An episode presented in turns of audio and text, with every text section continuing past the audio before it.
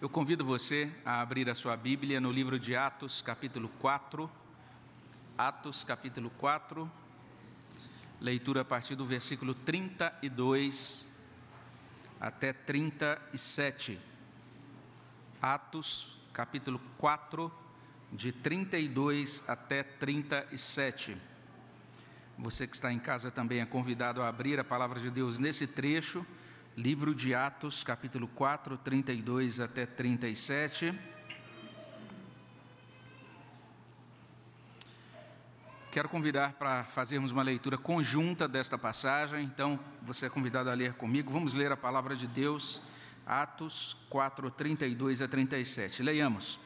Da multidão dos que creram, era um o coração e a alma Ninguém considerava exclusivamente sua nenhuma das coisas que possuía, tudo, porém, lhes era comum. Com grande poder, os apóstolos davam testemunho da ressurreição do Senhor Jesus, e em todos eles havia abundante graça. Pois nenhum necessitado havia entre eles, porquanto os que possuíam terras ou casas, vendendo-as, traziam os valores correspondentes e depositavam aos pés dos apóstolos. Então se distribuía a qualquer um à medida que alguém tinha necessidade. José, a quem os apóstolos deram o sobrenome de Barnabé, que quer dizer filho de exortação, levita, natural de Chipre, como tivesse um campo, vendendo-o, trouxe o preço e o depositou aos pés dos apóstolos. Vamos orar ao nosso Deus? Senhor, obrigado, Deus, pela tua palavra que foi lida. Pedimos a bênção do Senhor sobre os nossos corações. Que o Senhor abençoe as nossas vidas, abençoe também as crianças do culto infantil, as outras igrejas do nosso presbitério, as outras igrejas evangélicas da nossa cidade, onde a tua palavra está sendo pregada nesta noite, onde quer que ela esteja sendo pregada com fidelidade, abençoa para que ela produza bom fruto, ó Deus, que ela produza fruto de salvação, que ela traga as bênçãos do Senhor sobre todos os que a ouvem. Abençoa as nossas vidas aqui, Senhor. Repreende o inimigo para que ele não roube a palavra quando ela chega aos nossos corações, mas que, ó Deus, a tua graça esteja sobre nós e que o Senhor fale aos nossos corações, é o que pedimos no nome de Jesus. Amém, Senhor Deus. Nesse domingo, dia de Pentecostes, nós nos aproximamos desse livro de Atos e lemos em Atos 4:31 que os cristãos da igreja primitiva foram cheios do Espírito Santo, é o que diz o verso 31 desse capítulo 4. Ou seja, a fé em Jesus Cristo alcançou aquelas vidas, modificou o estado delas diante de Deus, cobriu tudo, encheu tudo, permeou tudo, modificou o ser, e quando modificou o ser, ela modificou o modo de existir, o fazer daqueles primeiros cristãos, de forma que a gente chega agora aqui nesses versos 42, ou desculpe, 32 até 37, e nesses versículos a gente lê que o Espírito Santo encaminhou aqueles crentes a três experiências. A primeira, essa experiência de unidade, no verso 32.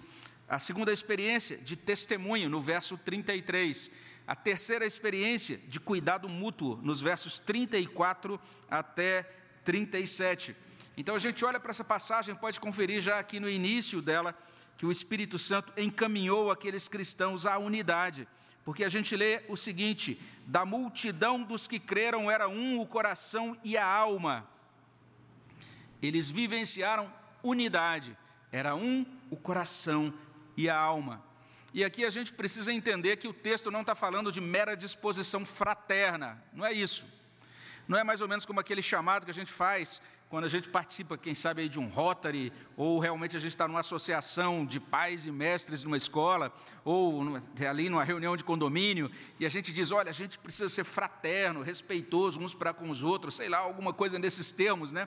Temos que nos dispor, humanamente falando, para sermos seres humanos que convivem bem e que vivem é, valores de respeito mútuo e de fraternidade. Tudo isso é muito bom lá fora, mas na verdade o texto está falando da experiência daqueles seres humanos do século I de serem unidos a Jesus e de serem unidos uns aos outros pelo poder do Espírito Santo. O Espírito Santo ligou aquelas pessoas, juntou aquelas pessoas umas às outras elas foram conectadas, sintonizadas em suas mentes e corações, como a gente lê na nova versão internacional, da multidão dos que creram, uma era a mente e um o coração. Aqui em James atualizada, inclusive traduz assim: um só era o sentimento e a maneira de pensar deles.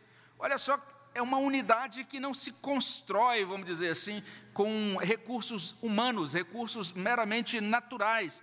E não seria exagerado a gente afirmar que naquela ocasião cumpriu-se a oração sacerdotal de Jesus, aquela oração que ele pronuncia no Evangelho de João, João 17, verso 11, quando ele diz assim: Pai Santo, guarda-os em teu nome que me deste, para que eles sejam um, assim como nós. Então, aquilo que Cristo pediu ao Pai agora está se realizando naquela ocasião, nesta igreja que foi agraciada com o Espírito Santo. E um cântico antigo ele trazia isso. Somos um no Espírito de Deus, somos membros do corpo de Cristo, somos um no Espírito de Deus. Nós somos um no Espírito. É por causa da obra do Espírito que nós fomos ajuntados, fomos unidos ao Senhor e uns aos outros. Exatamente por isso, para completar, o Espírito produziu naqueles cristãos um, um senso de pertencimento mútuo inigualável. Eles sentiram literalmente que eles pertenciam ao Senhor e pertenciam uns aos outros de uma maneira muito singular. E isso convergiu para um grande desprendimento material. Olha o que a gente encontra aí no verso 32. De modo que ninguém considerava exclusivamente sua nenhuma das coisas que possuía. Tudo, porém, lhes era comum. Então é aquele vínculo muito próximo, muito amoroso, muito íntimo, em que a gente diz: olha, agora isso que eu tenho é seu também. Pode usar, tudo, tudo que nós temos é nosso. Foi isso que aconteceu com aqueles cristãos. Obra do Espírito Santo. O Espírito produziu isso. Ele encaminhou os primeiros cristãos a uma experiência profunda de vida comunal, uma vida em unidade, uma unidade espiritual. Mas não parou por aí, porque, em segundo lugar, o texto vai revelar o seguinte: que o Espírito moveu os cristãos ao testemunho. Está aí no verso 33. O verso 33 traz: com grande poder os apóstolos davam testemunho da ressurreição do Senhor Jesus Cristo. Com grande poder eles davam testemunho da ressurreição. Essas são ênfases necessárias no texto por algumas razões. A gente vê, em primeiro lugar, que o Espírito capacita com poder. Atos 1,8. Mas recebereis poder ao descer sobre vós o Espírito Santo e sereis minhas testemunhas. É o que Jesus disse aos discípulos no início. É isso que vai sendo experimentado pelos discípulos ao longo deste livro de Atos. Então o Espírito opera, capacita, concede poder. E isso vai nos ajudando a compreender que essa igreja, a igreja mostrada aqui no livro de Atos, conquanto hostilizada, destituída de poder, de poder econômico, também destituída de qualquer influência política. Essa igreja em Atos é revestida com o poder de Deus. Isso faz com que ela se destaque dentro da história e cumpra a sua missão naquele contexto histórico. Além disso, a gente pode dizer que o poder é para o testemunho da ressurreição do Senhor Jesus. Veja só o que o versículo diz. Eles davam testemunho da ressurreição do Senhor Jesus com poder. Não é um poder para ser usado para outra finalidade. Não é que a igreja buscasse o poder pelo poder em si. Ela desfrutou do poder para falar da ressurreição, para testemunhar acerca da ressurreição do Senhor Jesus Cristo. Isso se encaixa naquilo que a gente vê lá em Atos 4, versículo 2, quando diz que os saduceus se ressentiram quando souberam que os apóstolos estavam pregando a ressurreição, quando os apóstolos mencionaram a ressurreição de Jesus, porque os saduceus não acreditavam na ressurreição dos mortos. Então agora a gente tem essa, essas autoridades, porque os saduceus estavam presentes no sinédrio, a maioria dos sacerdotes eram saduceus, os capitães de guarda também normalmente eram parentes de saduceus. Toda essa autoridade, todo até mesmo o aparato, todo o aparato de segurança, o chamado aparato militar do Templo de Jerusalém, tudo era contrário à doutrina da ressurreição. Então eles precisavam do revestimento com o Espírito Santo para não terem medo, para terem intrepidez, para terem ousadia diante daquelas autoridades que estavam pressionando-os. De certa maneira, em determinado ponto aqui do capítulo 4, eles são inclusive proibidos de pregar, de falar em nome de Jesus. Eles precisavam de poder para o testemunho da ressurreição. Mas o versículo 33 ainda diz mais: diz assim: em todos eles havia abundante graça. Olha que coisa impressionante. Isso se aplica tanto aos apóstolos quanto a toda a igreja. Em todos eles, em todos aqueles cristãos naquele momento histórico, havia abundante graça. A NVI traz: havia grandiosa graça. A NVT, a nova versão transformadora, traz assim: havia sobre eles grande graça. A King James atualizada traduz assim: havia sobre eles maravilhosa graça. E a tradução de Frederico Lourenço traz: uma graça enorme existia sobre eles.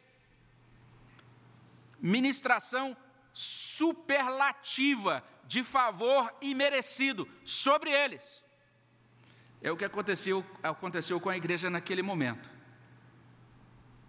E a gente pode se lembrar, a gente acaba se lembrando do, do, hino que a gente de vez em quando canta, né? Maravilhosa graça, maior que o meu pecar, como poder cantá-la, como hei de começar, trouxe-me alívio à alma e vivo em toda a calma pela maravilhosa graça de Jesus. É assim que aquela igreja, naquele momento, é, se portou, com calma, sendo agraciada por Deus, sendo consolada por Deus, porque ela estava transbordante do Espírito de Deus, comunicando abundante graça. Então preste atenção nisso. Testemunho poderoso da ressurreição. Testemunhavam com poder acerca da ressurreição. Testemunho acompanhado por dispensação de muita graça. Que experiência impressionante essa experiência da igreja primitiva. O Espírito Santo encaminhou aqueles cristãos ao testemunho. E para completar, notemos em terceiro lugar que o Espírito Santo conduziu os cristãos ao cuidado mútuo. E o texto aborda isso nos versículos seguintes. E, na verdade, alguns estudiosos até dizem: olha, aqui em Atos 4,32, a gente está iniciando uma sessão que começa aqui e termina apenas em Atos capítulo 5, versículo 11. Alguns estudiosos vão dizer: todo esse, todo esse trecho, né? Atos 4, 32 a 35, depois Atos 4, 36 e 37, falando de Barnabé, Atos 5, de 1 a 11, falando de Ananias e Safira, o tema é exatamente esse a doação de bens para o cuidado dos necessitados da igreja. E é somente que esse trecho fala. E o texto começa com uma declaração espantosa no verso 34. Eu considero espantosa. Nenhum necessitado havia entre eles. A gente fala, ah, porque era uma igreja pequena. Não era. Ela começou com 3 mil, depois já tinha cerca de 5 mil homens, lembram? Era uma igreja que a gente chamaria hoje de grande igreja. Não sei se poderíamos dar o título de mega igreja mais, mas pelo menos uma grande igreja. Você já imaginou você poder dizer de uma igreja que tem milhares de membros? Nenhum. Quantos necessitados temos? Zero. Nenhum. Essa era a igreja naquele momento primordial em Atos capítulo 4. Nós devemos entender que Atos não está afirmando que aquela igreja não tinha pobres. Alguém fala, está vendo? Nenhum necessitado, todo mundo lá era próspero. Então, se você é cristão, você tem que ser próspero, você tem que participar aqui da nossa campanha do 1 mais 2, dá mil, e aí você vai participar dessa campanha, e a gente vai subir de joelhos um monte, descer é, de cambalhota, falando em línguas no outro, e lá na frente você vai receber uma bolada de dinheiro. Não, não entre nessa. Essa ideia de que todo cristão tem que ser próspero a partir da participação de campanhas ou disso ou daquilo, a Bíblia vai deixar bastante claro. Existiam pobres na igreja? Sim. E é por conta desses pobres que está acontecendo essa mobilização aqui em Atos 4, O que Atos 4 está dizendo é que as necessidades dos irmãos pobres eram notadas e eram supridas pela igreja. Como essas necessidades eram notadas e supridas. Isso é bem interessante, o texto vai nos ajudar a compreender isso. Mas veja só, vale a pena a gente parar para fazer aqui uma, uma pequena uh, observação. É que quando olhamos para Atos 3, a gente tem uma superestrutura do Templo de Jerusalém, um templo grandioso, era uma das grandes maravilhas do mundo no século I. Diante daquela superestrutura da religião de Jerusalém, existia ali uma figura, um homem que durante quatro décadas ficou mendigando à porta do templo. Uma superestrutura religiosa que não deu conta de atender a necessidade daquele mendigo. Atos capítulo 3. Agora a gente chega em Atos 4, a gente tem uma igreja que termina de nascer pelo poder do Espírito Santo, e é dito: nenhum necessitado havia entre eles. Então, agora, graças a Deus, nesse final de Atos 4, os fragilizados são vistos e são providos pela Igreja de Jesus Cristo. E nesse tempo, Garland acerta quando ele afirma que o Evangelho tem implicações sociais e a espiritualidade resulta em responsabilidade social. A gente já ouviu sobre isso nas mensagens sobre o livro de Amós, e isso agora continua sendo tocado nesse livro de Atos. Na verdade, dentre os quatro evangelistas, Lucas, que escreveu Atos, é o que mais menciona essa questão da bênção de Deus sobre os pobres, sobre os, sobre os fragilizados da sociedade. E para atender aquelas necessidades, a igreja então criou um fundo comum. A gente lê sobre isso no verso 34. Os que possuíam terras ou casas, vendendo-as, traziam os valores correspondentes.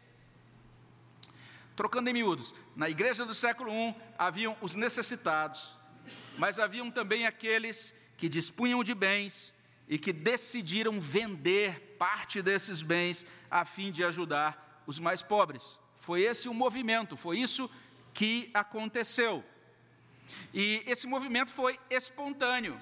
O texto de Atos em nenhum momento menciona os apóstolos é, realizando campanhas para levantar dinheiro ou pedindo: olha, você tem, que, você tem que doar a sua casa, você tem que deixar a chave do seu carro, ou coisa assim. Não. Em nenhum momento os apóstolos estão encaminhando esse tipo de movimento entre os crentes. Pelo contrário, parece que os cristãos que tinham mais se dispuseram de bom grado, de mente sã, sem qualquer constrangimento, sem qualquer manipulação, eles decidiram renunciar a parte do seu patrimônio. Eles renunciaram a, esse, a essa parte do patrimônio, doaram isso para a igreja. Simples assim. E o versículo 35 informa que naquele momento da história da igreja, os próprios apóstolos assumiram a gestão daquele fundo, está aí no verso 35, e depositavam aos pés dos apóstolos, então se distribuía a qualquer um, à medida que alguém tinha necessidade. Então, foi assim no início. Chega um ponto, a gente vai ver lá no capítulo 6, que os apóstolos dizem: a gente precisa criar uma nova estrutura aqui na igreja, não dá para a gente ficar cuidando disso. É aí que eles criam os, a chamada a estrutura diaconal, né, o ofício diaconal, lá no capítulo 6. Mas nesse momento é interessante isso. Os apóstolos não pedem doações, mas assumem a gestão, porque os recursos da venda das propriedades começam a chegar e esses recursos são deixados aos pés deles, ou seja, é, eles agora se tornam os gestores e cabe a eles distribuir. Veja só, então se distribuía a qualquer um à medida que alguém tinha necessidade. E os versos finais informam então sobre esse homem em particular chamado Barnabé. Ele vai ilustrar como isso se deu na prática, né? A gente lê aí no verso 36 que o nome, o nome desse homem era José, mas os apóstolos eh, o chamaram de Barnabé. O próprio texto explica que o nome Barnabé quer dizer filho da exortação ou filho da consolação, como constam, é, como consta em algumas traduções. A NVI, inclusive, traduz assim: Barnabé, que significa encorajador. A tradução de Frederico Lourenço é a seguinte: Barnabé, que significa filho do auxílio. São possibilidades de tradução. E isso pode significar o seguinte: pode significar que ele, como um judeu levita, como um judeu é, que nasceu, nasceu ali naquela ilha de Chipre, e sendo levita, ele nutria no seu coração o desejo de contemplar o Messias. E ele esperava pelo Messias, porque se você der uma olhadinha em Lucas 2, 25, lá diz que Simeão esperava pelo Messias, e Simeão esperava pela consolação de Israel. Então, alguns dizem que talvez esse nome, né, é, de Barnabé, significa, significando filho da consolação, significa, significa literalmente isso, que ele esperava pelo Messias, esperava pela consolação de Israel. Mas é bem provável, e a maioria entende dessa maneira, é assim que eu entendo também, que quando ele é chamado aí de filho da consolação, filho da exortação, significa que simplesmente ele era um encorajador, alguém que consolava outras pessoas, alguém que exortava, que ajudava outras pessoas, que pastoreava de coração outras pessoas. Não é sem razão que lá em Atos capítulo 12, quando a igreja é estabelecida em Antioquia da Síria, eles precisam de um pastor para aquela igreja e eles mencionam, eles se lembram de Barnabé, dizendo: ele é a pessoa que vai fazer um bom trabalho ali, que vai ajudar essa igreja, e aí aquela, aquela igreja precisava também de mais ajuda, e Barnabé decide levar Paulo, que naquele tempo ainda era uma persona não grata no meio da igreja. Muitos cristãos olhavam para Paulo e diziam: será que a gente confia na conversão desse homem? Esse homem que era um perseguidor, e Barnabé parece que coloca Paulo debaixo assim, das suas asas e pastoreia Paulo, consola Paulo, anima Paulo e é uma espécie assim de mentor ou de tutor para a vida de Paulo lá em Atos 12. Então parece que Atos 12 nos ajuda a compreender esse título de Barnabé como filho da consolação. Mas o ponto destacado aqui é o que aparece aí no verso 37. Como tivesse um campo, vendendo, trouxe o preço e o depositou aos pés dos apóstolos. Ele era nascido em Chipre. Por que, que ele tinha um campo em Jerusalém? E tem um estudioso chamado Werner de Boer, e eu acho muito plausível o que ele diz. Ele diz assim: ao que parece, ele, Barnabé, ou seu pai, fazia parte daqueles judeus que vêm do vasto mundo e que adquirem uma propriedade em Jerusalém para estar apostos ali vivo ou morto, quando o Messias vier. Então, muitos judeus fizeram isso. E por causa especialmente dessa crença de que o Messias vai se revelar no Monte das Oliveiras, se você visita Jerusalém hoje, você vai perceber isso.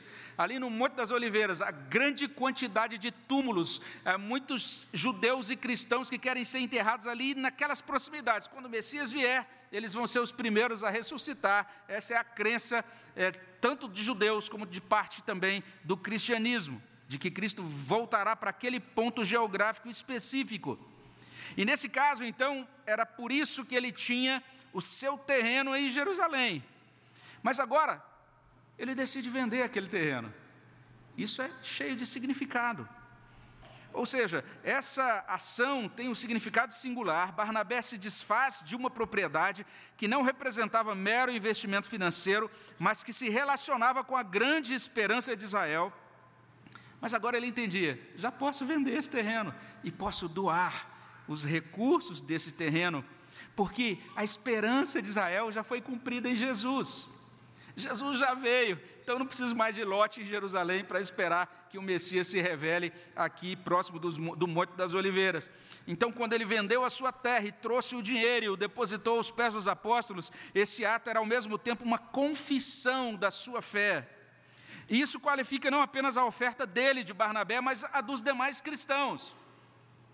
Por que, que esses crentes estão fazendo isso nesse momento da história? Por que, que eles estão pegando as suas propriedades, aqueles que têm condição de fazer isso, estão vendendo algumas delas, estão é, simplesmente partilhando esse recurso com a igreja? Simples demais. Jesus Cristo veio a redenção foi consumada, o reino de Deus foi inaugurado. Por conta disso, aquela relação dos cristãos com propriedades e bens foi revista, foi ressignificada, modificada. Porque a fé cristã, como a gente disse, permeia tudo, modifica tudo.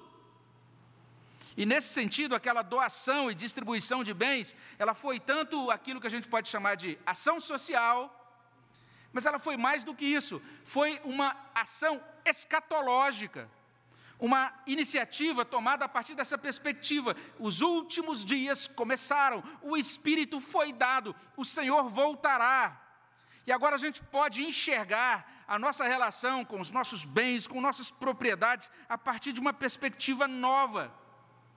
Tudo foi redimensionado, reenquadrado. Agora a vida, os bens, tudo pertence ao Senhor. Tudo agora é usado para a expansão do reino. Tudo é usado agora para o cuidado mútuo. Em suma, o Espírito Santo conduziu os cristãos ao cuidado mútuo. E daí a gente já pode prosseguir para a nossa conclusão. Primeiro, reafirmando isso, né, que aqui em Atos 4, 32 a 37, o Espírito Santo encaminhou aqueles primeiros cristãos para essas três experiências: unidade, testemunho, cuidado mútuo. Isso deveria nos fazer pensar em algumas coisas.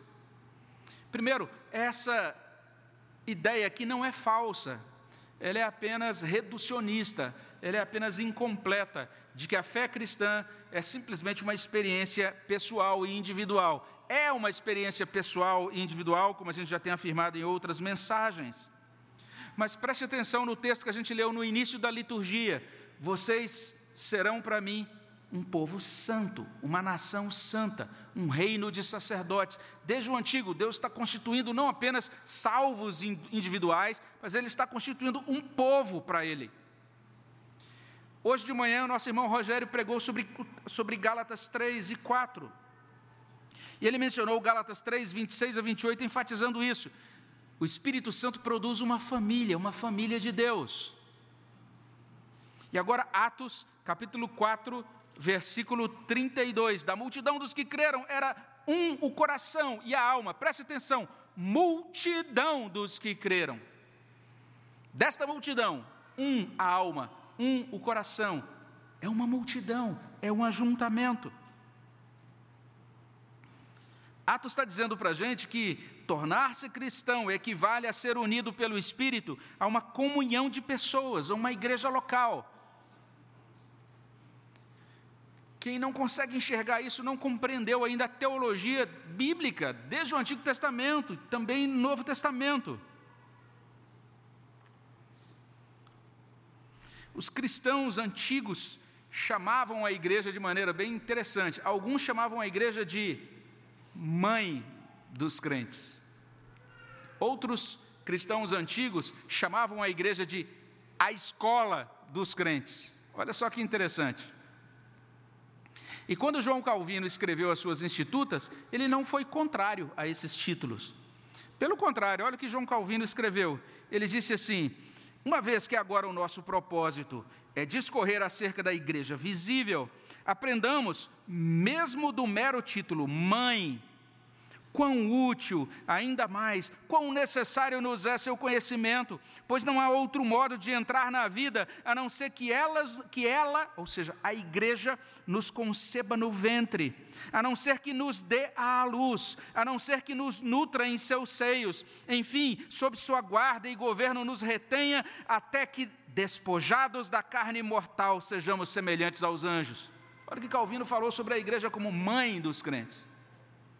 E quando ele pensou nesse título, a igreja como escola dos crentes, olha o que ele escreveu. Ora, nem nossa fraqueza permite que saiamos da escola até que tenhamos passado toda a nossa vida como alunos. É o que ele entendeu sobre a igreja. Da multidão dos que creram, era uma, era um o coração e a alma. Isso significa que se você crê em Jesus Cristo, se você que está acompanhando de casa, entende? Olha, essas coisas do cristianismo estão fazendo sentido para mim, é, essa coisa chamada evangelho, a pessoa de Jesus Cristo, o que ele fez, o que ele realizou por mim, parece que tudo se encaixa, eu estou vendo sentido nisso, eu quero entregar a minha vida a Jesus Cristo. Entenda que isso implica em assumir-se como cristão, recebendo o batismo tornando-se membro de uma igreja local, fiel às Escrituras, experimentando essa unidade com outros cristãos. E você que de repente está dentro da igreja, ou você que está acompanhando de casa também, está dentro da igreja, mas você está patinando, né? Ah, sei lá por quais razões, por quais motivos, não abandone a igreja. É nela que você é nutrido, é educado na fé. Não se afaste da igreja, porque a igreja é a escola de fé. E você que já saiu, você que está acompanhando de casa, já, pô, pastor, eu já saí da igreja já tem muito tempo. Volte, retorne. O Espírito Santo continua ministrando no meio desse ajuntamento de crentes. Porque é exatamente isso que a gente vê no segundo ponto desse sermão. Quando o Espírito age em nós, a gente recebe poder para falar sobre a ressurreição de Jesus e ele derrama graça abundante sobre nós. Os cristãos receberam poder, estavam cheios do Espírito, com grande poder, davam testemunho da ressurreição, e sobre eles havia abundante graça. Nós temos que orar por isso. Eu não sei se você tem orado por isso. Deus, enche a minha vida com o poder do Espírito Santo, para que eu seja testemunha do teu Evangelho, para que eu seja testemunha da ressurreição de Jesus Cristo. Nós precisamos orar nesse sentido. Deus, derrama sobre mim graça abundante, derrama sobre mim, o, meu, o meu testemunho graça abundante. Opere em nós, opere por meio de nós. Eu não sei se você tem orado por um avivamento bíblico autêntico na sua vida. E tem aquele relato que muitos de vocês já devem ter ouvido, né? Daquele avivamento que aconteceu ali na África entre os concombas. E alguns dizem que começou dessa maneira, né? Com um servo de Deus que simplesmente fez ali um círculo no chão e se sentou no meio do círculo e começou a orar assim: Senhor, Senhor, derrama um avivamento e que ele comece dentro desse círculo. E ali então Deus iniciou um avivamento, uma grande transformação de toda uma etnia, de toda uma tribo. Nós deveríamos orar para que o Espírito nos conceda graça abundante essa é a nossa principal necessidade, porque quando nós somos providos com graça, nós podemos enfrentar tudo. E uma igreja que publica a ressurreição de Jesus Cristo, recebe graça abundante, ela se torna uma agência do reino de Deus para salvação, para transformação de vidas, para transformação de destinos eternos. Nós temos de orar por isso, nós temos que ansiar por vidas refeitas em Cristo Jesus, nós temos que fazer nossa aquela súplica de George Whitefield: se não queres dar-me almas, retira a minha. Foi assim que os cristãos foram agraciados, com poder e com abundante graça. E por fim, que a fé que professamos nos encaminhe não apenas para atos esporádicos de partilha, não apenas para aqueles atos esporádicos de generosidade, sei lá, quando você está ali na, com o carro parado no semáforo e alguém vem e pede alguma coisa, você ali bate a mão ali no console, tem umas moedas, alguma coisa, você fala, ah, tá aí, olha, Deus abençoe e tal. Não apenas para esse tipo de ato esporádico, mas que o Espírito Santo nos guie para uma nova relação com o dinheiro. Em Atos 4, 32 a 37, os cristãos estavam transbordantes do Espírito Santo e esvaziados do amor pelo dinheiro. Não foi sem razão que, ao meditar sobre essa passagem, um irmão nosso chamado Andrew Murray, um pastor presbiteriano, escritor sul-africano do século XIX, olha o que ele afirmou: ele disse assim: quando Cristo toma posse de nós, o seu espírito toma posse de nosso dinheiro e de nossos bens. O dinheiro é o maior símbolo do poder da felicidade deste mundo, um dos seus principais ídolos, afastando os homens de Deus. E olha o que diz o reverendo Murray: ele diz, a salvação não seria completa se não provesse livramento total do poder do dinheiro. Já tinha ouvido isso? A gente costuma dizer, a salvação nos livra do poder do pecado, mas já tinha ouvido isso? Que a salvação nos livra do poder do dinheiro?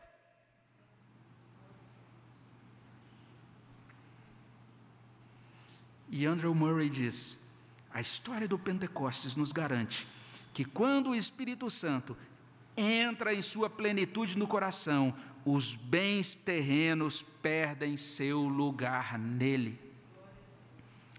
Para para pensar em quanto de ansiedade a gente tem por causa de dinheiro.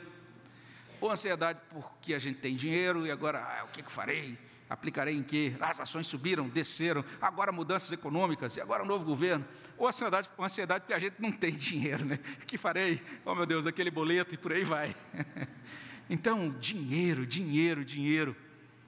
Não é sem razão que Jesus, lá no Sermão do Monte, ele dedica um grande espaço, dizendo: Não andem ansiosos pelo que vocês vão comer, o que vão vestir. Deus cuida dos pássaros, Deus cuida da erva, do campo. E agora, olha o resultado do enchimento com o Espírito Santo. Ah, pastor, eu pensei que a evidência do enchimento com o Espírito Santo era o dom de línguas. Não, aqui é isso. É completo desprendimento, generosidade, desapego aos bens e propriedades. Barnabé é um exemplo disso. Em Atos 12, 24, esse mesmo Barnabé, ele é descrito assim: homem bom, cheio do Espírito Santo e de fé. O que, que esse homem faz? Vende a propriedade e entrega, e diz que seja usado para a glória de Deus. Nesse dia de Pentecostes, esse encerramento também do mês da família, como seria bom se eu, se você e se nossas famílias fossem identificados desse, dessa mesma maneira. Homem bom, cheio do Espírito Santo e de fé. Vamos orar sobre isso. Senhor, abençoa os nossos corações, derrama a tua graça sobre nós. Que o Senhor mesmo possa estar aplicando essa palavra na nossa alma para a glória do teu nome, para o benefício do nosso coração, da nossa vida, do teu povo, das nossas famílias, daqueles que nos acompanham também nas suas casas. É o que pedimos no nome de Jesus. Amém, Senhor.